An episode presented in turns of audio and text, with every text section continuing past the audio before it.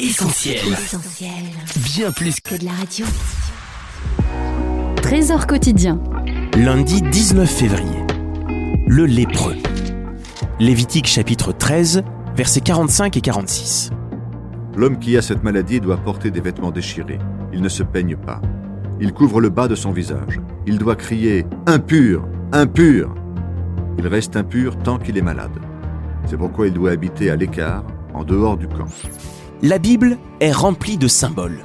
Par exemple, lorsqu'elle décrit les manifestations de la lèpre, autant ses ravages que le processus de sa guérison, il est facile d'y trouver des illustrations du péché, notamment dans le livre du Lévitique. Tout commençait pour le lépreux par une petite tache blanche sur la peau. Pas de quoi s'affoler, et pourtant, il fallait veiller et se montrer au sacrificateur. Ce dernier était un expert mandaté par Dieu et, quand son diagnostic tombait, il fallait que le malade s'éloigne de tout contact car il était contagieux. Le cri qu'il devait alors pousser, impur, impur, ne laissait pas de place au doute. Vous savez, le péché est sans remède ici-bas. Comme Jérémie l'a prophétisé, un Éthiopien peut-il changer sa peau? Un léopard peut-il changer ses taches? De même, pourriez-vous faire le bien, vous qui êtes accoutumé à faire le mal? Cependant, la parole de Dieu contient toujours une promesse. Ainsi, pour le lépreux, un espoir subsistait au fond de son cœur. La lèpre pouvait un jour disparaître.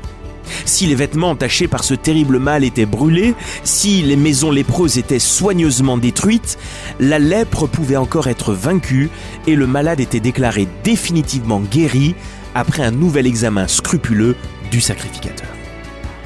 Pour marquer de manière spectaculaire sa réelle guérison, il fallait prendre deux oiseaux vivants et purs.